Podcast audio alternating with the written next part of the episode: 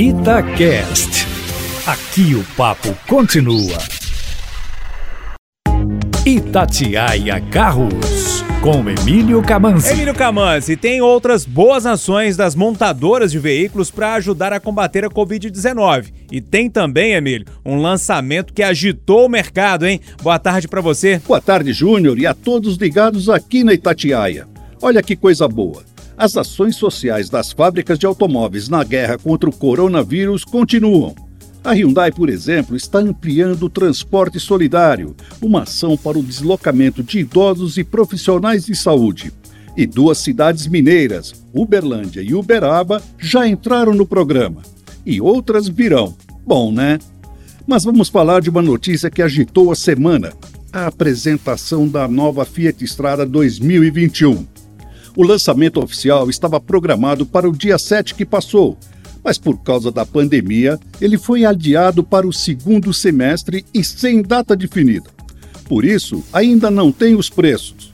Porém, como a imprensa especializada e alguns canais no YouTube, inclusive o nosso, já tinham feito um test drive antecipado, a Fiat resolveu liberar a apresentação na data prevista do embargo. Ela é completamente nova, ficou maior e ganhou uma versão cabine dupla com quatro portas e cinco lugares.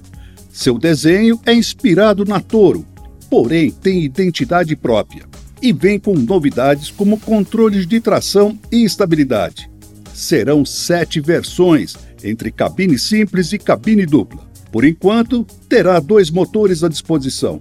O já conhecido 1.4 Fire da Estrada, com até 88 cavalos, nas versões Working e Endurance, e o 1.3 Firefly, com até 109 cavalos, na Freedom e Vulcano.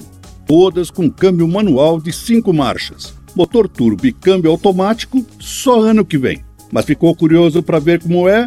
Então vai lá no meu canal, youtube.com.br Carros com Camanzi, que tem um vídeo mostrando e contando todos os detalhes.